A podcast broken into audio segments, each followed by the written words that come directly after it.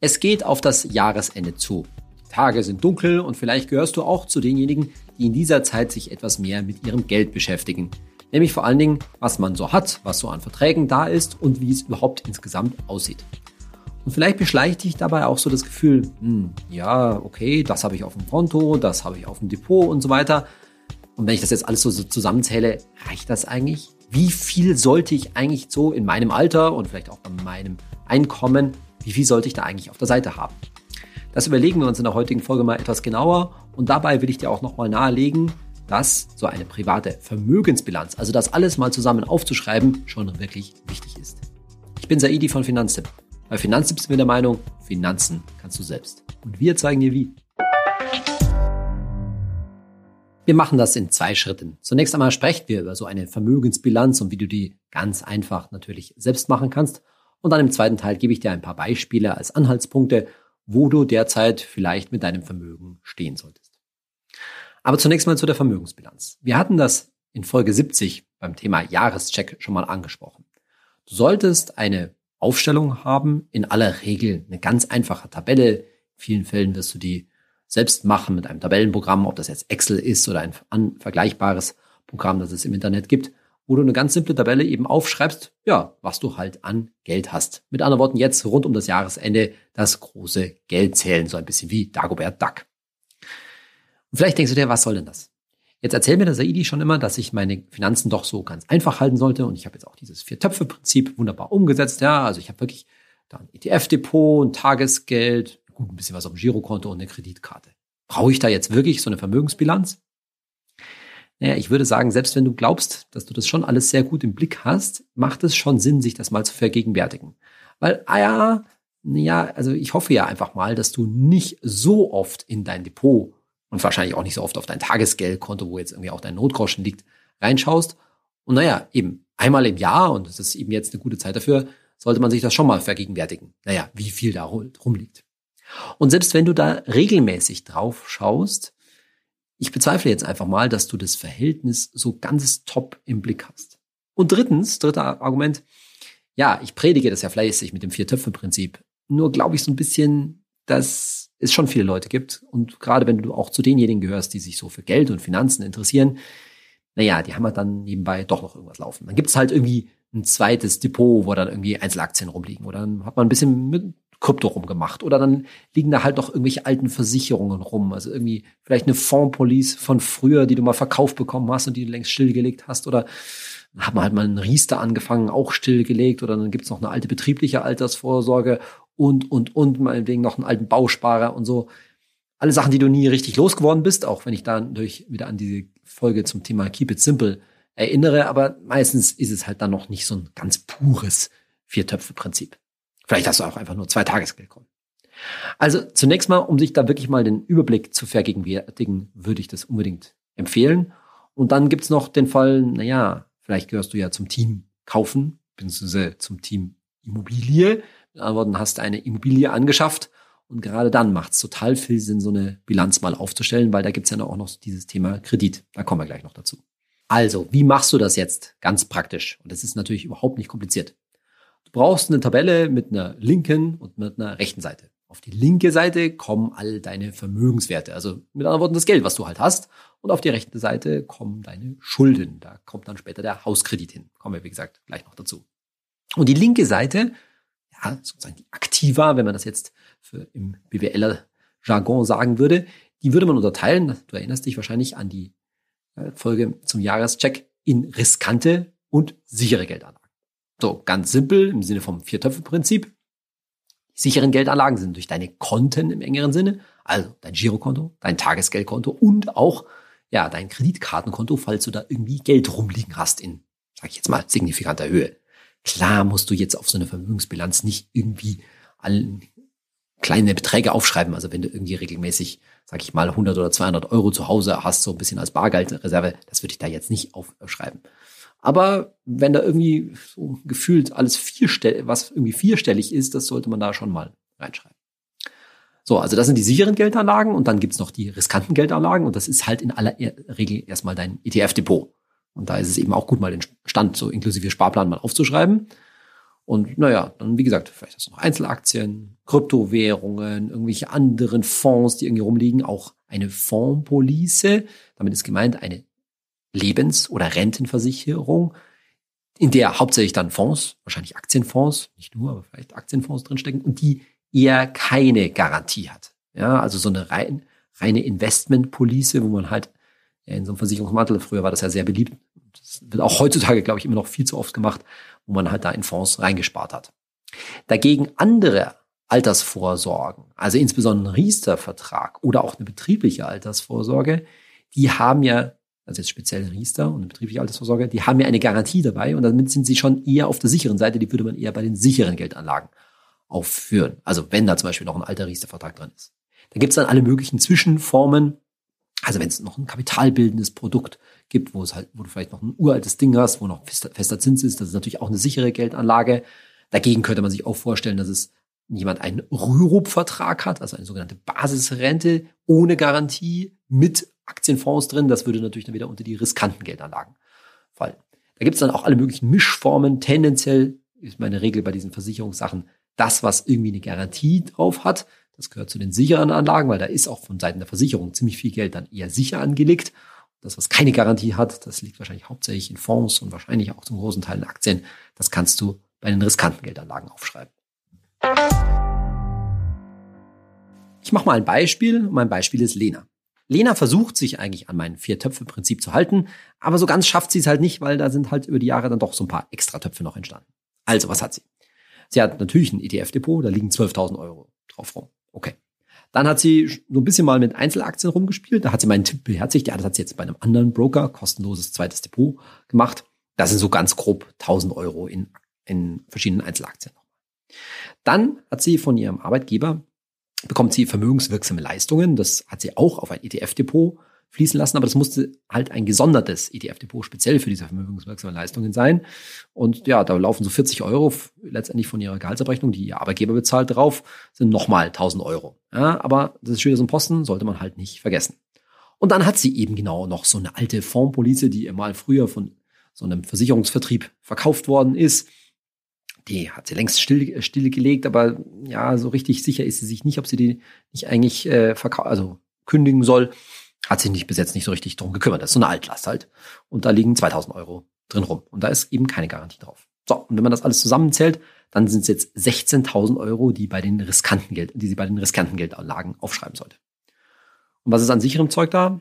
Auf ihrem Girokonto, das wechselt natürlich immer ziemlich stark, aber sie sagt mal so ganz grob, so 1000 Euro sind meistens schon drauf, mal mehr, mal weniger, natürlich mehr, wenn gerade ihr Gehalt eingegangen ist, aber das würde sie so als einen guten Mittelwert ansetzen. Meistens so um den ja, nach Monatsbeginn, wenn so ihre Miete und die regelmäßigen Ausgaben am Monatsanfang weg sind, dann bleiben meistens so rund ungefähr noch 1000 Euro auf dem Girokonto übrig. Und ihr schreibt sie mal auf.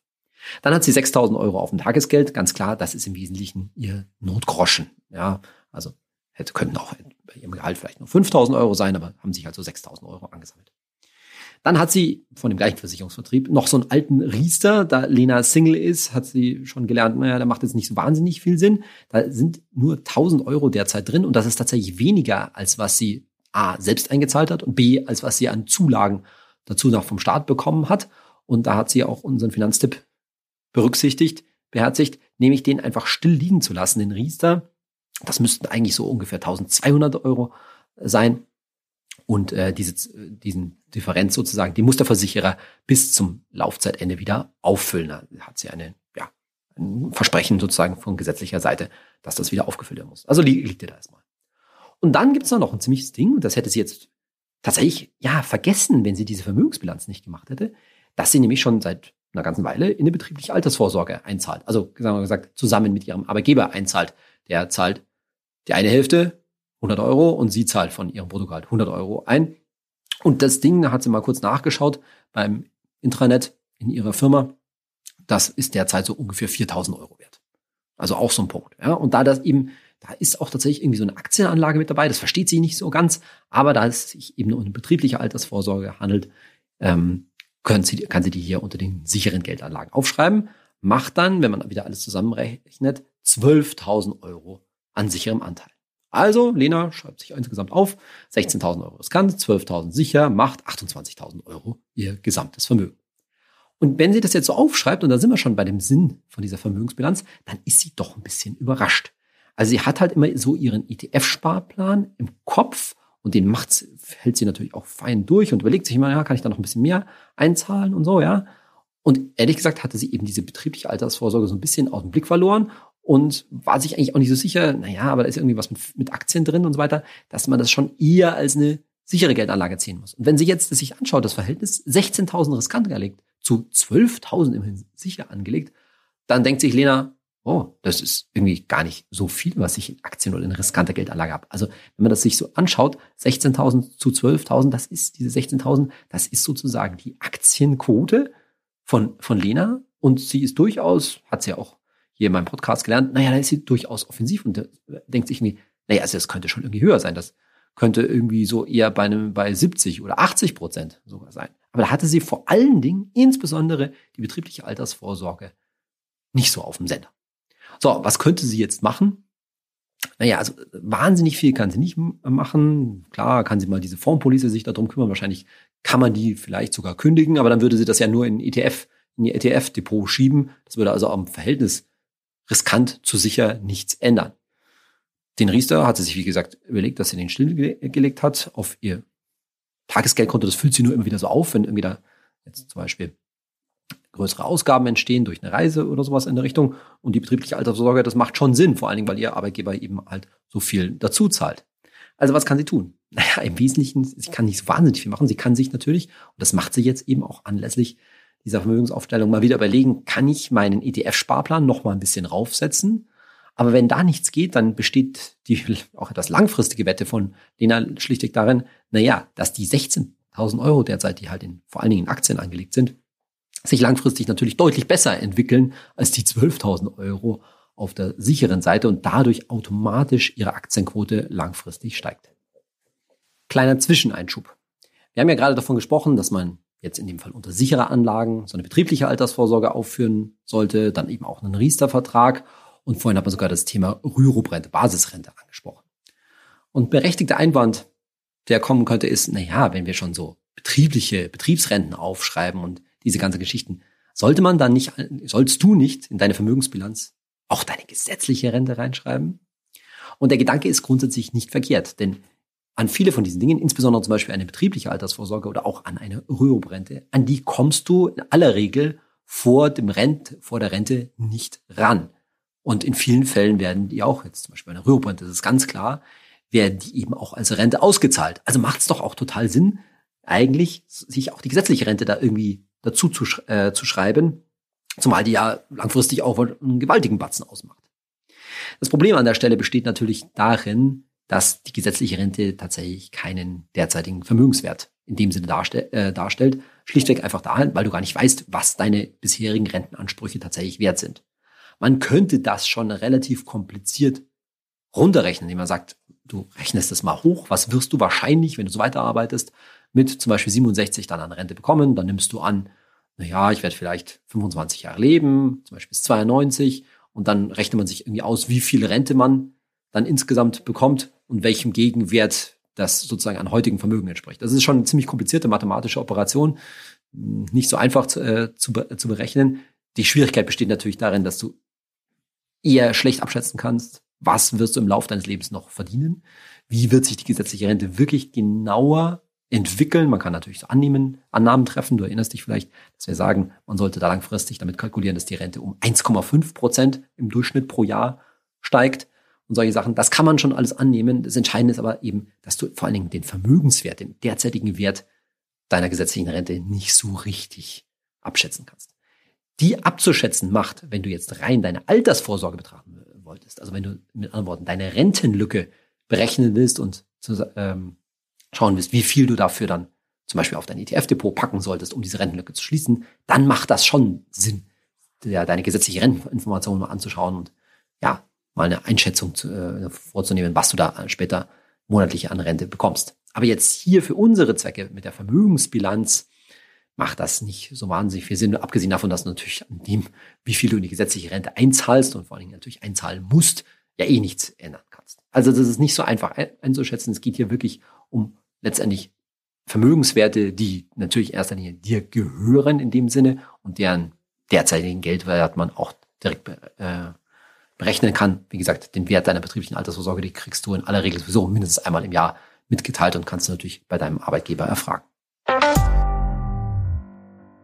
So, kommen wir zum Thema Immobilie, Haus. Wie sollte das jetzt drin schreiben? Du hast wahrscheinlich schon gemerkt, dass ich jetzt bei meinem vorherigen Beispiel bei Lena nur gesagt habe, dass sie ihre Vermögenswerte also auf die linke Seite schreiben soll. Weil Lena hat schlichtweg Gott sei Dank keine Schulden. Auf die rechte Seite kommen eben jetzt die Schulden. Und wenn du eben eine Immobilie hast und eben noch einen Kredit abbezahlst, dann gehört natürlich dieser Kredit auf die rechte Seite. Ebenso übrigens wie alle möglichen anderen Verbindlichkeiten, andere irgendwelche Schulden oder Kredite, die du noch hast. Also zum Beispiel irgendwelche Konsumkredite, mit denen du noch was, was abstotterst. Auch ein BAföG, das du nicht zurückgezahlt hast, sollte da auf diese rechte Seite sollte man hinschreiben. Und zum Beispiel auch eine Autofinanzierung, also ein Autokredit, den du offen hast. Aber wenn du das so machst, also wenn du was auf Pump finanziert hast, dann solltest du wiederum auf die linke Seite fairerweise auch den entsprechenden Gegenstand, nämlich das Auto schreiben. Jetzt ist ein Auto natürlich in dem Sinne keine Geldanlage. Das wissen wir alle, dass das Auto ja an Wert verliert und deshalb auch eine schlechte, ganz, ganz schlechte Rendite hat. Aber wenn wir schon so konsequent sind, wenn du sagst, du schreibst auf die rechte Seite, ich sage jetzt irgendwas, 8000 Euro Autokredit, dann sollte auf die linke Seite auch das Auto mit einem ganz groben Stand, den es halt derzeit hat, zum Beispiel einen Wert von meinetwegen 15 oder 20.000 Euro oder was auch die Karre halt nun mal wert ist. Auch das kann man natürlich beliebig ausbauen. Theoretisch könntest du natürlich alle möglichen ja, Vermögensgegenstände noch auf die linke Seite schreiben. Das könnte angefangen von deinem Fernseher sein, über deinen Computer. Ich halte das alles für viel zu ausführlich. Was anderes ist es tatsächlich, wenn du jetzt wirklich wertvolle Gegenstände, insbesondere zum Beispiel Gold hast. Natürlich gehört Gold dann auch auf die linke Seite und insbesondere bitteschön unter die riskante Geldanlage, denn das hast du bestimmt auch schon mitbekommen in meinem Podcast dass Gold definitiv im Wert erheblich schwankt und sicherlich nicht als sichere Geldanlage zu sehen ist. Und genauso könnten dann natürlich sonstige Vermögensgegenstände haben, wenn du da äh, tatsächlich, wenn du tatsächlich welche besitzt, wie zum Beispiel wertvoller Schmuck, den man vielleicht von Oma noch aufgehoben hat, oder irgendwelche Gemälde oder ähnliches.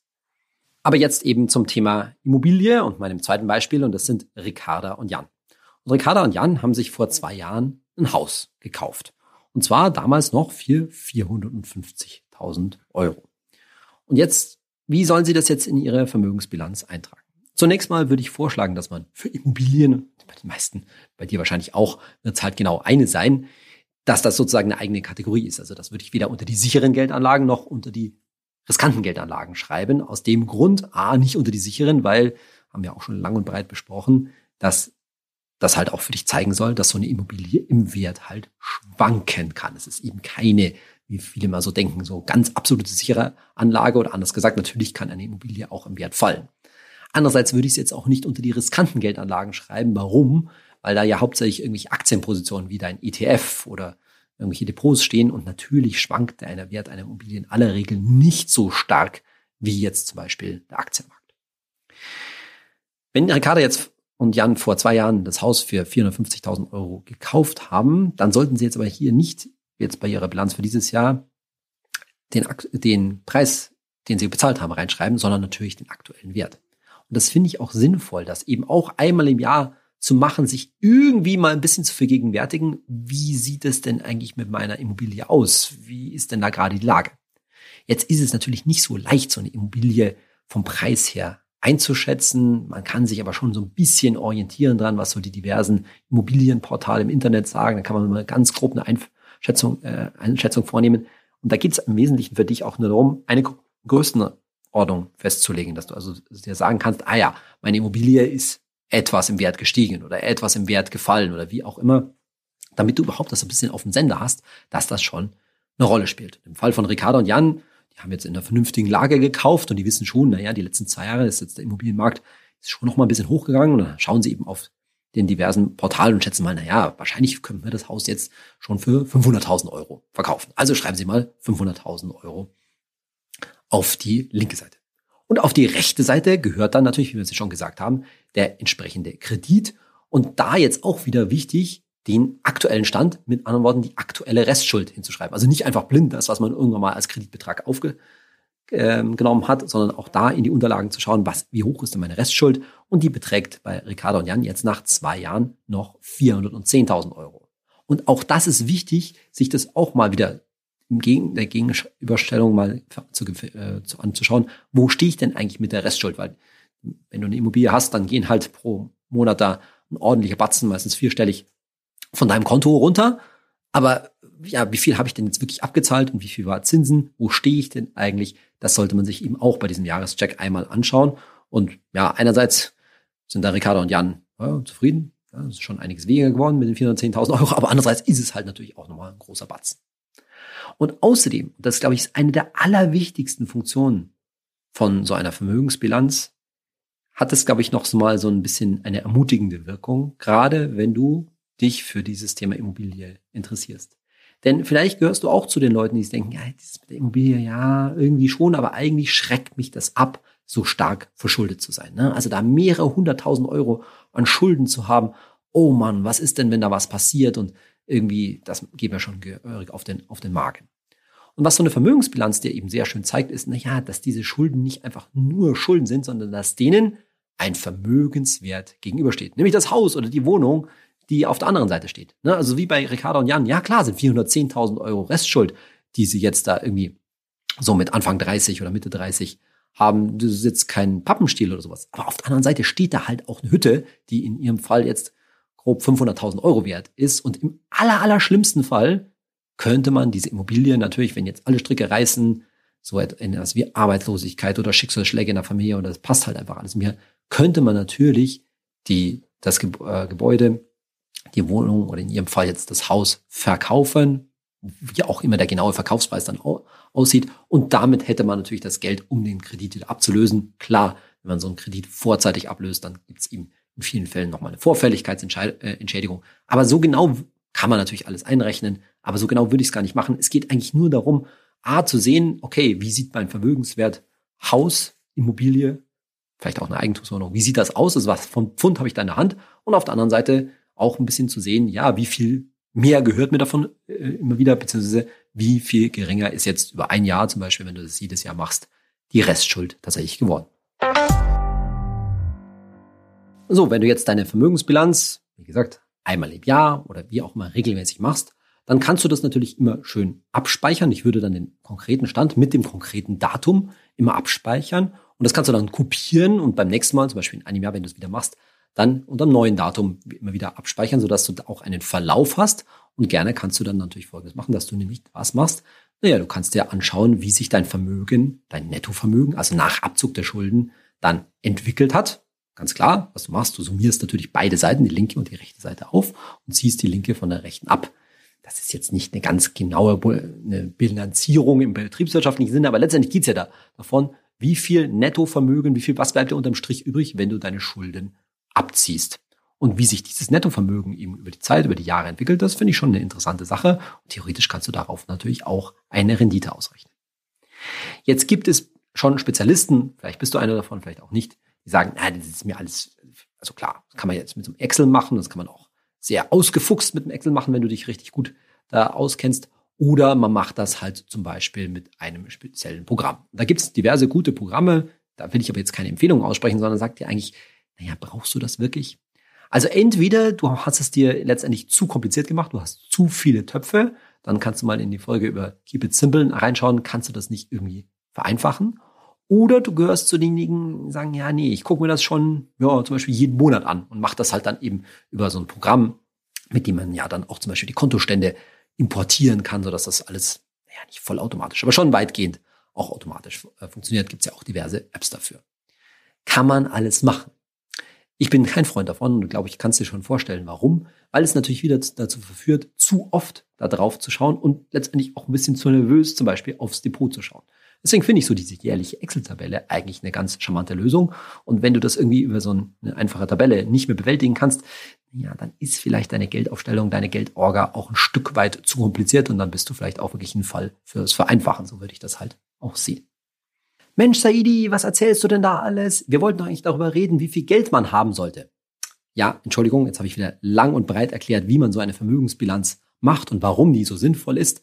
Und tatsächlich habe ich dir am Anfang versprochen, dass wir darüber reden wollen, ja, wie viel Geld solltest du eigentlich auf der Seite haben? So, diese Frage ist natürlich total schwer zu beantworten, weil es natürlich völlig davon abhängt, wie jetzt dein privater ja, Lebenslauf sozusagen gewissermaßen ist. Also es hängt A davon ab, natürlich, wie alt du bist. Das macht einen Unterschied, wie viel man auf der Seite haben sollte. Dann, was du, ja, ich sag mal, verdienst oder beziehungsweise wie dein Lebensstandard aussieht. Denn selbst wenn du ganz gut verdienst, kann es ja sein, dass du sehr sparsam äh, lebst. Also es hängt schon sehr arg vom, vom Lebensstandard ab. Damit auch letztendlich wahrscheinlich davon, was du mal später für die, für die Rente, also wenn du nicht mehr arbeitest, erwartest. Und es hängt natürlich da, davon ab, wann du angefangen hast. Denn klar, je früher du dich mit dem ganzen Thema Finanzen und vor allen Dingen investieren oder auch Thema Immobilie natürlich, ist ja wie gesagt auch immer ein Investment, auseinandersetzt, desto mehr kannst du eigentlich jetzt von dir selbst erwarten. Und deshalb mache ich jetzt einfach mal so ein paar Beispiele, die so natürlich ein bisschen überzeichnet sind. Also mein Beispiel eins ist Eileen. Eileen ist 32, ist angestellt, verdient 3000 Euro brutto. Und da ich schon weiß, dass man so, ein, so Einkommen immer ein bisschen ja, unterschiedlich einschätzt, damit du einen Eindruck hast, so ein durchschnittliches Vollzeitgehalt in Deutschland, über alle Altersgruppen natürlich, liegt so bei knapp etwas unter 50.000 Euro brutto. Ja, und Aline liegt hier mit 36.000 Euro brutto, also unter dem Durchschnitt, aber sie ist natürlich auch mit 32 jetzt noch nicht so alt. So, 3.000 brutto, Single, kommen ganz grob 2.000 netto bei, bei raus. Sie wohnt in Frankfurt und zahlt da natürlich einen Haufen Miete. So, und diese Miete führt dazu, dass sie jetzt monatlich nicht so wahnsinnig viel wegsparen kann, nämlich in Anführungszeichen nur 200 Euro ETF-Sparplan.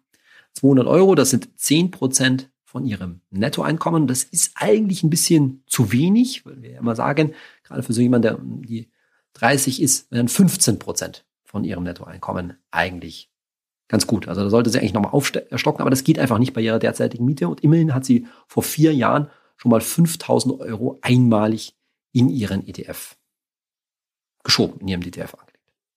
So, unter diesen Voraussetzungen, das ist wie gesagt, das musst du halt mit deiner persönlichen Situation vergleichen. Wir machen gleich noch andere Beispiele dann wäre es gut, wenn, wenn Aline jetzt mit 32, wie gesagt, sie hat mit 28 angefangen, jetzt mit 32 etwa 18.000 Euro, so ganz grob auf dem Depot hat. Und dabei sind wir jetzt mal davon ausgegangen, dass äh, sie so eine durchschnittliche Rendite erzielt hat. Also es geht jetzt nicht darum, wie der Börsenverlauf in den letzten vier Jahren war, sondern nur bei einer durchschnittlichen Rendite, also speziell auf dem Depot jetzt irgendwie 7% und insgesamt dann im Mix irgendwie 5% vielleicht aufs gesamte Vermögen, weil ja auch ein Teil sicher angelegt ist dann sollte sie im Depot vielleicht so auf grob 18.000 Euro kommen und dann sollte sie noch mindestens 6.000 Euro auf ihrem Tagesgeldkonto haben als Notgroschen. Weil wir ja immer sagen, ne, so grob drei Netto-Monatsgehälter, vielleicht das mehr, wäre auch äh, gut.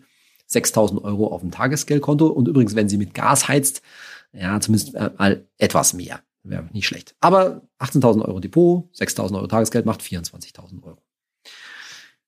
Also 24.000 Euro, so mit 32, das ist jetzt nicht üppig, aber es ist zumindest mal ein guter Grundstock und natürlich, da kommen wir gleich nachher nochmal drauf, ja, ist gut, wenn Aline es schafft, da noch etwas mehr wegzusparen, aber ist sicherlich bei den Mieten jetzt in der Großstadt nicht so einfach.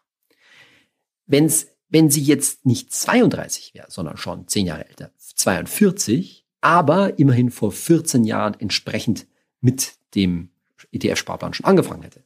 Wenn wir dann wieder sagen, ja, wir legen durchschnittliche Rendite, grob 6, 7 Prozent zugrunde, dann sollte sie auf ihrem Depot bereits so in der Größenordnung von knappen 70.000 Euro haben. Genauer gesagt bei 7 Prozent 68.000 68 Euro.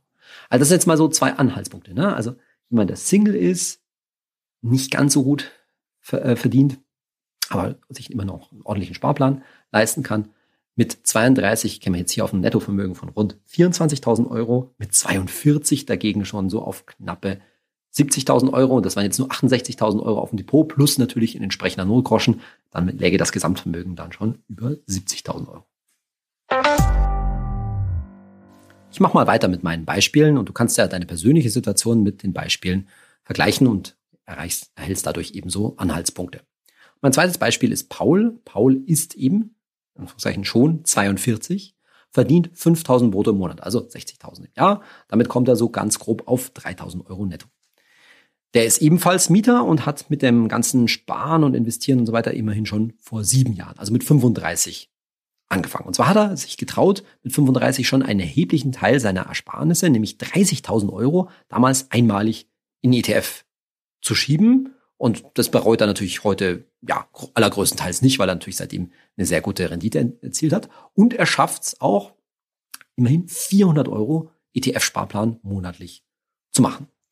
So, dann sollte jetzt heute sein Depot, wie gesagt, jetzt eher wieder bei einer durchschnittlichen Rendite gerechnet, bei circa 90.000 Euro rechnen und er sollte gleichzeitig mindestens ja, 3.000 Euro netto, mindestens 9.000 Euro auf seinem Tagesgeld haben, macht also 99.000 oder kurz gesagt knapp 100.000 Euro Nettovermögen, auf die er so kommen sollte jetzt mit seinen 42.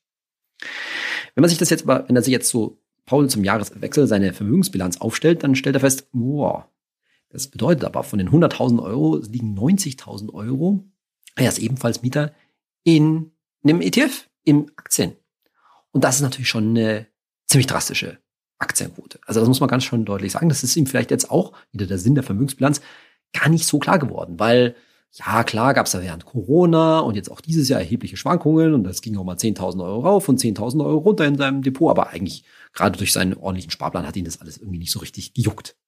Aber man muss ganz klar sagen, 90 Prozent in Aktien zu halten, das ist schon ziemlich gewagt. Und da muss man Paul auch sagen, na ja, das kann in einer großen Krise auch mal passieren, dass dieses 90.000 Euro Depot irgendwie in über einen gewissen Zeitraum dann auf 60.000, 50.000 Euro runterfällt. Boah, das macht einem dann vielleicht auch ein bisschen Magenschmerzen. Und deshalb ist halt dann auch wieder Sinn der Vermögensbilanz, ja, sich gut zu mal fragen, sollte man da ein bisschen Gas rausnehmen. Also mit anderen Worten, sollte er vielleicht irgendwie anfangen, ein bisschen mehr aufs Tagesgeld zu sparen und eventuell vielleicht auch eine Festgeldanlage zu machen. Damit sage ich jetzt nicht, dass er gleich ETF-Anteile verkaufen muss, aber er könnte ja, ja seinen ETF-Sparplan sogar tatsächlich runterfahren und da erstmal per Dauerauftrag ein bisschen mehr auf dem Tagesgeld ansammeln. Also das ist halt die Frage, muss er da jetzt Gas rausnehmen oder hält er diese 90 Prozent wirklich aus? Denn auf der anderen Seite ist es natürlich super, dass er 400 Euro im Monat wegspart, aber wenn wir ganz genau sind, und er ist ja schon 42, die bei der 15%-Regel wären wir schon bei 450 Euro. Also wäre es ganz gut, wenn er nochmal 50 Euro obendrauf legen könnte. Alles so Fragen, die sich Paul, und die können wir jetzt für ihn natürlich nicht beantworten, sondern die solltest du dich genauso wie Paul anhand so einer Vermögensbilanz eben fragen, die, äh, da jetzt zumindest mal für die nächsten zwölf Monate einen Plan aufzustellen. Und das reicht dann übrigens auch zu sagen, ja, ich mache jetzt Folgendes, ich die nächste, ich spare jetzt mal noch 10.000 Euro mehr auf dem Tagesgeld an, um da ein bisschen Gas rauszunehmen und gleichzeitig oder danach erhöhe ich dann um 50 Euro meinen ETF-Sparplan. So, und dann hat man so einen Plan und den hält man dann eben auch zwölf Monate drüber äh, durch und in, in einem Jahr kannst du dich wieder fragen, muss ich jetzt wieder abändern? Wäre Paul jetzt schon nicht 42, sondern 52 und hätte dann aber vor 17 Jahren, also nur noch mit 35 zum Investieren und zum Sparen angefangen, also von, hätte bis von 35 bis 52 bereits investiert, dann sollte übrigens sein Gesamtvermögen bei so rund 250.000 Euro liegen. Also das mal auch so als Anhaltspunkt für jemanden, der jetzt in Pauls Beispiel gut verdient, nicht krass verdient, aber gut verdient mit seinen 60.000 Euro brutto, da Anfang 50 so auf eine Viertelmillion, 250.000 Euro zu blicken, ist jetzt nicht verkehrt und wird er, um entsprechend auch einen Lebensstandard im Alter halten zu müssen, halten zu wollen, je nachdem, wie gut seine gesetzliche Rente natürlich dann auch aussieht. Also mit anderen Worten, wie früh er zum Arbeiten angefangen hat und wie lange er schon die 60.000 Euro brutto verdient, ist sicherlich nicht verkehrt. Bevor du jetzt sagst, was macht denn der Saidi da für abstruse Beispiele, mach dir bitte klar, je nachdem, in welcher Situation du dich finanziell befindest, dass die Unterschiede ja auch in Deutschland schon erheblich sind. Natürlich, was das Gehalt angeht, wir haben jetzt hier ein Beispiel 36.000 brutto und ein Beispiel 60.000 Euro brutto haben, also sowohl unter als auch über dem ja, allgemeinen äh, Durchschnitt beim Vollzeitgehalt für Angestellte, als auch, dass natürlich die Vermögen, also das, was Leute auf der Seite haben und auch, was sie wegsparen können, je nach Wohnort, Situation, nach Erbe und vielen anderen äh, Sachen natürlich variiert. Ich muss aber ganz klar sagen, nach allem, was wir aus der Finanztipp-Community zu diesen Dingen hören, haben wir jetzt hier zwei Beispiele gemacht, die relativ durchschnittlich sind. So, und jetzt in dem Sinne auch noch ein drittes Beispiel, wieder jemand etwas Jüngeres, nämlich Elena. Elena ist 28 und verdient 3200 Euro brutto. Also etwas besser als Aline, die wir äh, vorhin hatten. 3200 brutto und kommt dann auf 2100 netto. Sie ist jetzt mit 28 aber in der Situation, dass sie noch BAföG zurückzahlt. Also sie hat vor drei Jahren äh, hat sie ihr Studium be beendet mit 25 und zahlt seitdem noch BAföG zurück. Und ähm, sie hat aber gleichzeitig schon mal angefangen, 100 Euro einen ETF-Sparplan zu machen. Jetzt kann man sagen, das ist doch irgendwie total unkonsequent. Wieso sollte man jetzt, ja, während man noch Schulden hat, BAföG, ja, einen ETF-Sparplan, also mit dem Vermögensaufbau beginnen? Dazu vielleicht zwei Sachen. Erstens, die Leute sind nicht immer so ganz konsequent und sinnvoll, aber es geht auch um die, vielmehr um die psychologische Seite, weil, ja, Elena vor drei Jahren schon begriffen hat, ja, das mit dem ETF investieren überhaupt mit dem Investieren, das ist total wichtig und ich möchte da einfach überhaupt mal anfangen, um mich daran zu gewöhnen. Sie weiß nämlich auch, dass die 100 Euro ETF-Sparplan tatsächlich natürlich zu wenig sind. Sie müsste da eigentlich mehr machen, aber gleichzeitig hat sie halt noch das BAföG im, im Hintergrund. Und auf der anderen Seite sind BAföG jetzt natürlich in dem Sinne keine normalen Schulden, denn ja, man BAföG zurückzahlen, das ist, da ist noch keiner dran zugrunde gegangen. Die Rückzahlungsbedingungen sind so locker, dass man das in aller Regel ja gut schafft und deshalb sich nicht so krass beeilen muss, was das Zurückzahlen da, da angeht. Aber trotzdem ist es natürlich ein klares Ziel von Elena, jetzt schon das BAföG so schnell wie möglich zurückzuzahlen und dann eben ihren ETF-Sparplan aufzustocken. Wie sieht das dann von der Vermögensbilanz bei Elena aus? Naja, sie hat jetzt mit ihren 100 Euro ETF-Sparplan, sollte sie dann etwa 4000 Euro, was sie vor drei Jahren angefangen hat, mit auf ihrem Depot haben. Und natürlich, ganz wichtig, sollte sie trotz allem BAföG-Geschichten und so weiter Notgroschen von, in jedem Fall 6.000 Euro rund haben. Also, dass sie insgesamt auf 10.000 Euro Vermögenswerte kommt.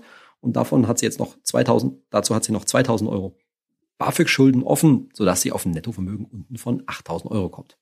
Und ihr Plan ist jetzt, diese 2.000 Euro BAföG so ganz grob in einem Jahr nach Möglichkeit zurückzuzahlen und dann eben ihren ETF-Sparplan von derzeit 100 Euro auf zunächst mal 300 Euro aufzustocken, sodass sie ungefähr einigermaßen wieder bei den 15 Prozent ist, die wir grundsätzlich empfehlen. Und dann geht's aber weiter. Sie hat trotzdem vor, noch ihren ETF-Sparplan ja regelmäßig aufzustocken. Regelmäßig ist natürlich jetzt ein ganz grobes Wort, denn das wird sicherlich in vielen Fällen nicht so einfach möglich sein und wahrscheinlich auch nicht jedes Jahr möglich sein. Aber wir haben, ich habe einfach mal Folgendes durchgerechnet. Wenn sie es schafft, ihren ETF-Sparplan nur alle zehn Jahre um 100 Euro zu erhöhen, also na, sie hat jetzt 100 Euro, hat dann in einem Jahr 300 Euro und dann macht sie sozusagen jede Dekade 100 Euro dazu. Das heißt, mit 40 spart sie 400 Euro, mit 50 spart sie 500 Euro, mit 60 dann schon 600 Euro. Achtung, diese 600 Euro sind mit 60 natürlich dann längst nicht mehr so viel wert. Dann kommt sie mit 65, ganz grob wieder mal bei unseren berühmten 7% gerechnet, auf so ungefähr 750.000 Euro im Depot. Achtung, vor Steuern. Steuern habe ich immer weggelassen, denn sie wird das ganze Geld ja nicht auf einmal verkaufen. Dann kommen diverse Freibeträge zum Tragen. Es geht erstmal darum, dass du, so wie Elena halt auch, so ein Zielwert im Kopf hast. Ne? Das ist immer wichtig, habe ich auch bei der Rentenlückenberechnung ja schon gesagt. Man ist ganz gut zu wissen, wie viel brauche ich denn später mal, so ganz ungefähr. Ja? Also wie groß sollte mein Depot ungefähr sein? Und das klingt jetzt ganz toll, irgendwie 750 oder 760.000 Euro, die Elena mit 65 dann im Depot hat, ganz toll. Aber das ist natürlich ein Thema Inflation. Wenn wir davon ausgehen, dass die Inflation über so einen langen Zeitraum wieder die normalen zwei Prozent durchschnittlich erreicht, ist nicht unwahrscheinlich, das sind ja irgendwie 35 Jahre bei Elena, naja, dann sind diese 760.000 Euro nur einen heutigen Gegenwert von so grob 360.000 Euro. Ich vergessen, Elena ist 28. Da vergeht schon ein bisschen Zeit, bis sie in Rente geht und bis dahin wird alles nochmal deutlich teurer. Das heißt nochmal, sie kann sich von den 750.000 Euro dann das gleiche ungefähr äh, kaufen wie heute von 360.000 Euro. Und das klingt dann schon zumindest etwas ernüchternder. Ich glaube auch anhand der Beispiele hast du hoffentlich gesehen, was eben der Wert so einer Vermögensbilanz, Vermögensübersicht, wie man es auch mal nennen möchte, Vermögensaufstellung ist und dass das auch zu ja ein gewisser Gedankenanreger ist, wie man den eigenen Plan, die eigene ja, Strategie könnte man fast schon sagen, auf allen Dingen den eigenen Plan nächsten Jahre so umsetzen möchte. Und natürlich kann man das beliebig kompliziert, wie gesagt, machen mit diversen Softwares und ausgefuchsten Tabellen. An der Stelle bin ich halt im Sinn dieses Podcasts mal wieder für eine einfache Umsetzung, ja, so eine einfache Tabelle. Die ist wahrscheinlich auch für dich viel übersichtlicher und vor allen Dingen hast du nicht letztendlich irgendwelche Probleme in einem Jahr dich daran zurückzuerinnern, oh, wie habe ich das denn damals gemacht und wie macht man das denn, sondern das kannst du eben auch leicht umsetzen und damit ist auch ja ein Stück weit diese psychologische Effekt weg, dass du das dann irgendwie, naja, dass du dann irgendwie an Weihnachten oder zwischen den Jahren eben keinen Bock hast, das zu machen, sondern das ist ja wirklich ganz schnell gemacht und eben trotzdem so eine wichtige Gedankenstütze und auch gerade zum Beispiel, wenn du eine Immobilie hast, auch eine wichtige Rückversicherung, dass du auf dem richtigen Weg bist. In diesem Sinne hoffe ich, dass du das Geldzählen jetzt mal durch, durchführst zum Jahr, Jahresende und das dabei und natürlich ein schönes Ergebnis derzeit für dich steht. Ich freue mich, wenn du bei der nächsten Podcast-Folge wieder dabei bist und hinterlass mir doch eine gute Bewertung für meinen Podcast, egal wo du ihn downloadst oder streamst. Vielen Dank dafür und bis nächste Woche, dein Saidi.